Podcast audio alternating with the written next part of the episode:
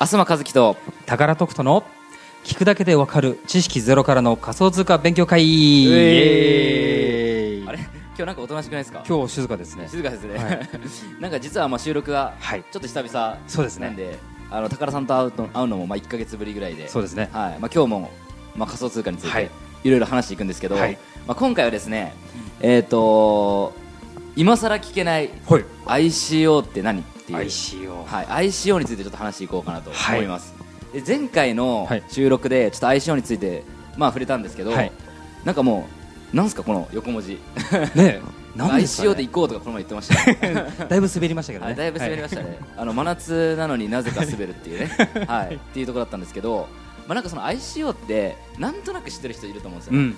なんかあのーまだまだこれからのコインだとか,、はいか危険とか、ありますよね。でもまあ ICO やった方がいいって言われたりとか、でなんかこうずっとその ICO、ICO って聞いてるけどなんか今更なんか聞けないみたいな、うんうんうん。なんですかみたいな。そうですよね。はい、そこをですねちょっと宝地先生に、はい。はい、いろいろ聞いていこうと思います。わかりました。よろしくお願いします。お願いします。はい。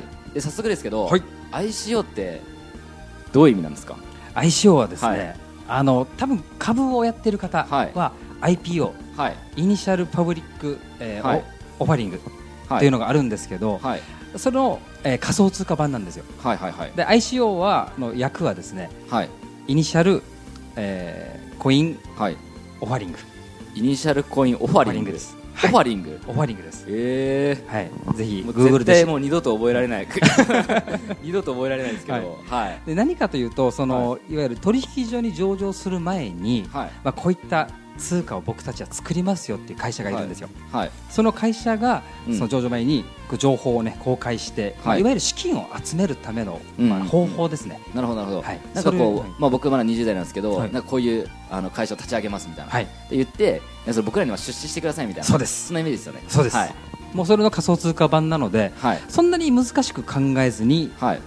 もうあの全然あの言葉として取り入れて、あの受け入れてもらえれば大丈夫ですね。OK です。はい、はい、で実はですね、はい。今日あのー僕と宝さんですね以外にあの鍋さんっていうお。ちょっとガリガリの ガリガリ鍋さんっていう、はい。ガリガリガリクソみたいな感じなんですけど。全然芸人みたいないですか。そう芸人みたいな名前なんですけど、はい、ガリガリの鍋さんっていう方がですね、まあ、僕らのビジネスパートナーなんですけど、はがちょっと今日ゲストとして来てるのでおありがとうございます。であの仮想通貨を、まあ、ちょっとまあ1年ぐらい前からやってるんですけど、はい。なんかまだまだなんかいろいろ聞きたいことが今日あるということで、はい。はい。なんかその相性について聞きたいということで、まあ、あの初心者目線というか、はいなんか聞いてみたらはい。嬉しいんですけど、はい。なんか ICO ってどんなイメージあります？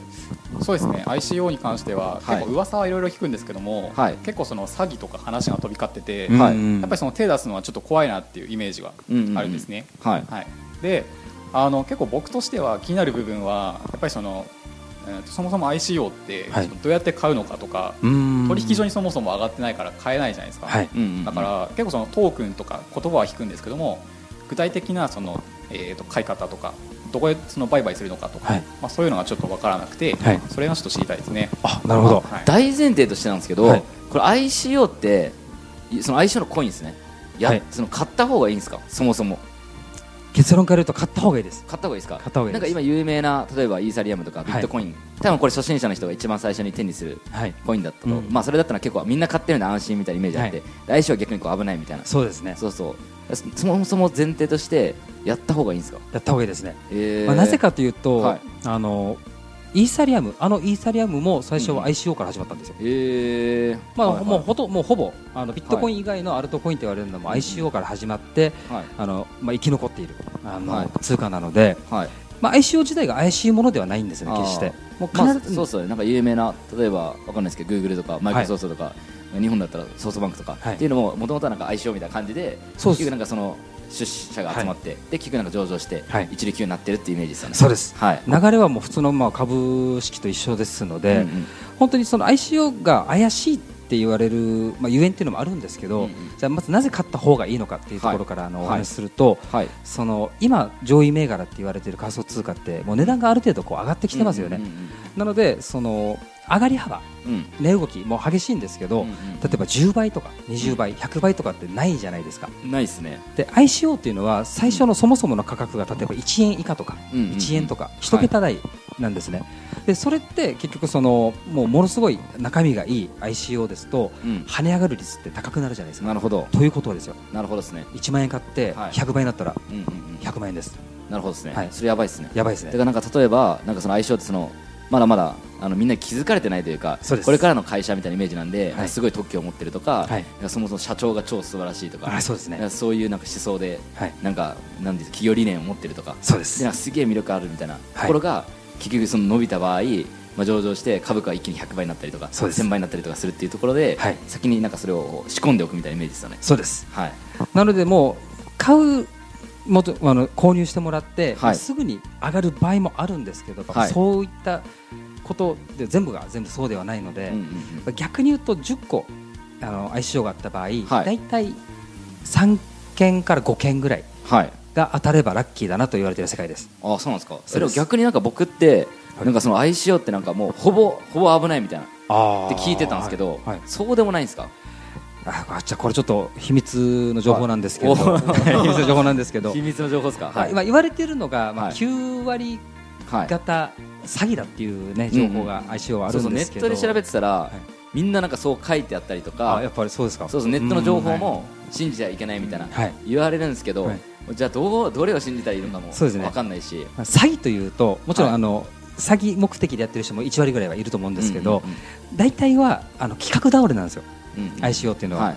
はいはいはい。結局、普通の会社もそうですよね。ね。こうやってプロジェクトを立ち上げてやるぞって言っても技術者が抜けたりとか、うん。資金が、ねね。とと滞ったりして、うんうん。要はストップしてしまううんうん。ことがよくあるのでそれでみんな、うん。せっかく投資したのにそうですよね。何もない。はい。詐欺だっていう風になってるんですけどまあ、そこは本当にこのちゃんと見るべきポイントがあるんですけど、はい。ICO に限ってもちゃんとその確かなものに投資することでそういったリスクを減らせるんですね、うんうんですから ICO 自体が詐欺というわけじゃなくて、うん。ICO をやる人たちうん。や団体をしっかり見極める必要がありますね、うん。なるほどですね。はい。なるほどなるほど。いやとりあえずまあそのじゃあ魅力あるコインというかはい。まあそういうところちゃんとつかめばそうです。さっきと10倍だったりとかはい。100倍だったりとかっていうのを全然狙えるからはい。なんかそもそもビットコインとかイーサリアムとかでなんかいきなり一攫千金なんか狙えないじゃないですか今はい。だから ICO でがっつりもう儲けれる儲けるってことですよね。そうです。だからちゃんとやった方がいいよって感じではい。情報を持ってはい。ことことですよね。はい。はい。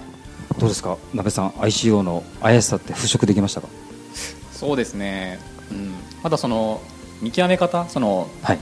どこが運営してるかっていう部分も、はいなんかどういうところから情報を得た方がいいのかとか、はい。まあ、その辺が知りたいですね。あなるほど、うんじゃあ先にじゃあ、えっと、どどういった情報はつかまえない方がいいのかっていうのをお伝えしますね、うん。で ICO ってあの検索すると本当にいろいろなものが出てきますし本当無限にあるんですよ。無限っていうかもう本当にめちゃくちゃたくさんあってはい。何万種類何千万種類ってあって、まあ会社と一緒なんで。そうですね、はい。でもうまず普通に一個ずつ見ていくのはまず不可能じゃないですか、はい。じゃあ掴んじゃいけない ICO ですけど、まず無料で得られる ICO は一旦やめた方がいいです。例えば無料のう、ん。えっと、メルマガとかはい。最近だったらまあ LINE アットとかで流れてくるような ICO あとはうん。美味しい話美味しすぎるはい。話ですね、うんうん。例えば何百倍確定とか、はいはいはい。もうもうこれで稼げなかったら ICO やめた方がいいみたいなそういうタイトル煽り系のうん。タイトルはつかまない方がいいですね。でもなんか YouTube ではい。なんかめちゃめちゃそのこの ICO はもう鉄板だみたいな。はい。で買いたい人は LINE アットにとかはい。あとはそのネット上とかではい。なんかそのめっちゃその相性について書いてあって、はい。これはもう裏付けがもう取れてますみたいな、んでなんかまあ買いたい人は連絡くださいみたいな、はい。多いじゃないですか、はい。そういうのはまあ危ないって感じですか、やめた方がいいですね、えー。あでもちょっとあの理由根拠があるんですけれど、うんうん。あのまあ、ICO もですねもちろんこのいろんな情報の得られる段階っていうのがあるんですけど、はい。もちろん早い段階ではい。得られれば得られるほど安く仕入れられますよね、はい。で例えば安く仕入れ0.5円とかでうん。仕入れたものを、例えば自分のこの無料ではい。配信する情報で、う値段を上乗せしてうーん0.1円をじゃあ10円で売るうん人もいるわけですよ、うんうんうん要は ICO の転売ですよね、はい。となると結局儲けないじゃないあそその人だけが儲けるじゃないですか、はい。でそれプラスあとはその美味しい話って本当になくてはい。あのクローズな人脈でしかうん。間違いない ICO っていうのはあの取引されてないんですよ、あうん。のやり取りされてないんですね、本当とっておきのね国宝級の情報とかって見たことあるんですけど、ん。国宝級の情報が無料で出るはずがないじゃないですか、まあそうですね。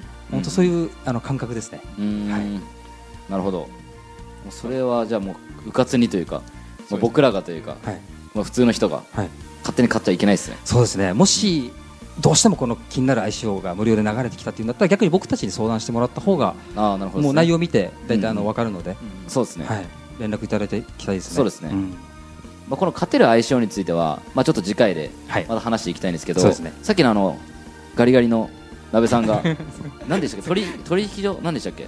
どこで手に入れるのかっていう、はい相性の買い方みたいな感じですか？そうね買い方ですね。あ買い方はですね、はい。あの今基本的にイーサリアム建てイーサリアムで購入することがはい。あの多いんですけれどもあの買い方としてはですねあのいろいろあるんですけれども、はい。そのまあ、購入フォームっていうのは大体その ICO を作っている会社が用意しているのでそこで例えば1イーサリアムでその ICO が何枚もらえるかっていう、まあ、値段設定がされているので、まはい。あ、そこで自分があの払えるだけのイーサリアムで購入する、そして、うん。その ICO から発行される、まあ、トークン、はい。まあ、いわゆる仮想通貨なんですけど、はい。それを保有してはい。値段が上がるのを待って、うんうん。そして値段が上がった時に利確するというなるほどね。感覚ですね。僕の場合は僕も相性何個持ってるんですけど、まあ、ビットフライヤーとか、うん。あとはあのーなんだイーサウォレットか、はい。イーサウォレット、まあ、イーサウォレットですかね、で、えっと一旦イーサを保有しておいて、はい。相性の案件が入ってきたらそこから投げたって感じでしたね。そうですね。はい。イーサリアムで支払ってでその支払ったあの、まあ、えー ICO はい。の会社からトークンが送られてくる形です。そうですよね。でイーサリアムで支払うのであのマイイーサウォレットに、うん。まあ、保有されるあの保管しておくというような、あの認識で大丈夫です。うん。はい。だから、まあ、相性買いたかったら絶対そのイーサリアムとか使うんで、はい。イーサリアムが安いうちに買ってはい。そうそう保有しておいて、うん。あの相性の案件があったらそのイーサで買うっていうそうですね。のがいいですよね、はい。うん、そうです、はい。イーサリアムで買った方がいいさーっていうね沖縄の、は い方言があるんですけど。そうですね。高田さはんはちょっと今更なんですけど沖縄の人が、はい、定時定時定時。デイジあデイジデイジは い、いやフォローありがとうございます。デイジやばい情報。デイジっていうのはとてもっていう意味ですね。はい。そうですね。なんかちょっと意味不明な、はい、言葉を今日発してたんでついついちょっと今日今ここで出しちゃったんですけど、ははい。い他にじゃあ ICO で気になるこうことってありますか、ちなみにどれくらいの期間はい。保有してればいいんですかね、これもう案件によってバレ、うん。まちまちなんですけど、大体ですねやっぱ中期的なあの目標あのを立ててあの半年から1年ぐらいの,、あの感覚で保有していた方がいいですね。なぜかというとあの ICO、まあ、多分 IPO もそうなんですけど、まあ、これ言っていいかわからないんですけれども、はい。要は価格を、まあ、うまくあの、まあ、調整というかあの上げる、うん。まあ、人たちも、ね、仕事があるわけではい。まあ、その人たちの動きを読みつつ、じゃあいつ頃上がるかなっていうようなこう、まあ、自分の中で、まあ、計画とか、そういったものを立てていくので、はい。まあ、今日買ったからすぐ来月上がるっていう保証はないんですね。うん。その代わりそういった情報をつかむことであいつ頃に上がるからここら辺ででも決めようっていうようなあの予定を立てることが可能ですね。まあ、株と一緒ですね。本当もう本当にそうですね。そうそうそうそうです。変動するはい。あそうです。わかりやすいありがとうございます。はい大丈夫ですか？はい なんかね時間がねちょっと今回話しすぎちゃったみたいで。あはい。もう早いですね。はいもう早いことにちょっと今回ももう時間が迫ってきたので、はい。ちょっとまた相性のさっきまあ何だったっけな？勝てる相性の、はい。まあ、見つけ方というかそうですね。どうやったら相性で聞くまあ儲けていくのかっていうのをまあ話して、まあ次回に、えーまあ話を置いていこうって感じですわかりました。はい、はい。じゃあ今回はこんな感じで。はい。はい、じゃあ終わります。ありがとうどうもありがとうございました。ありがとうございます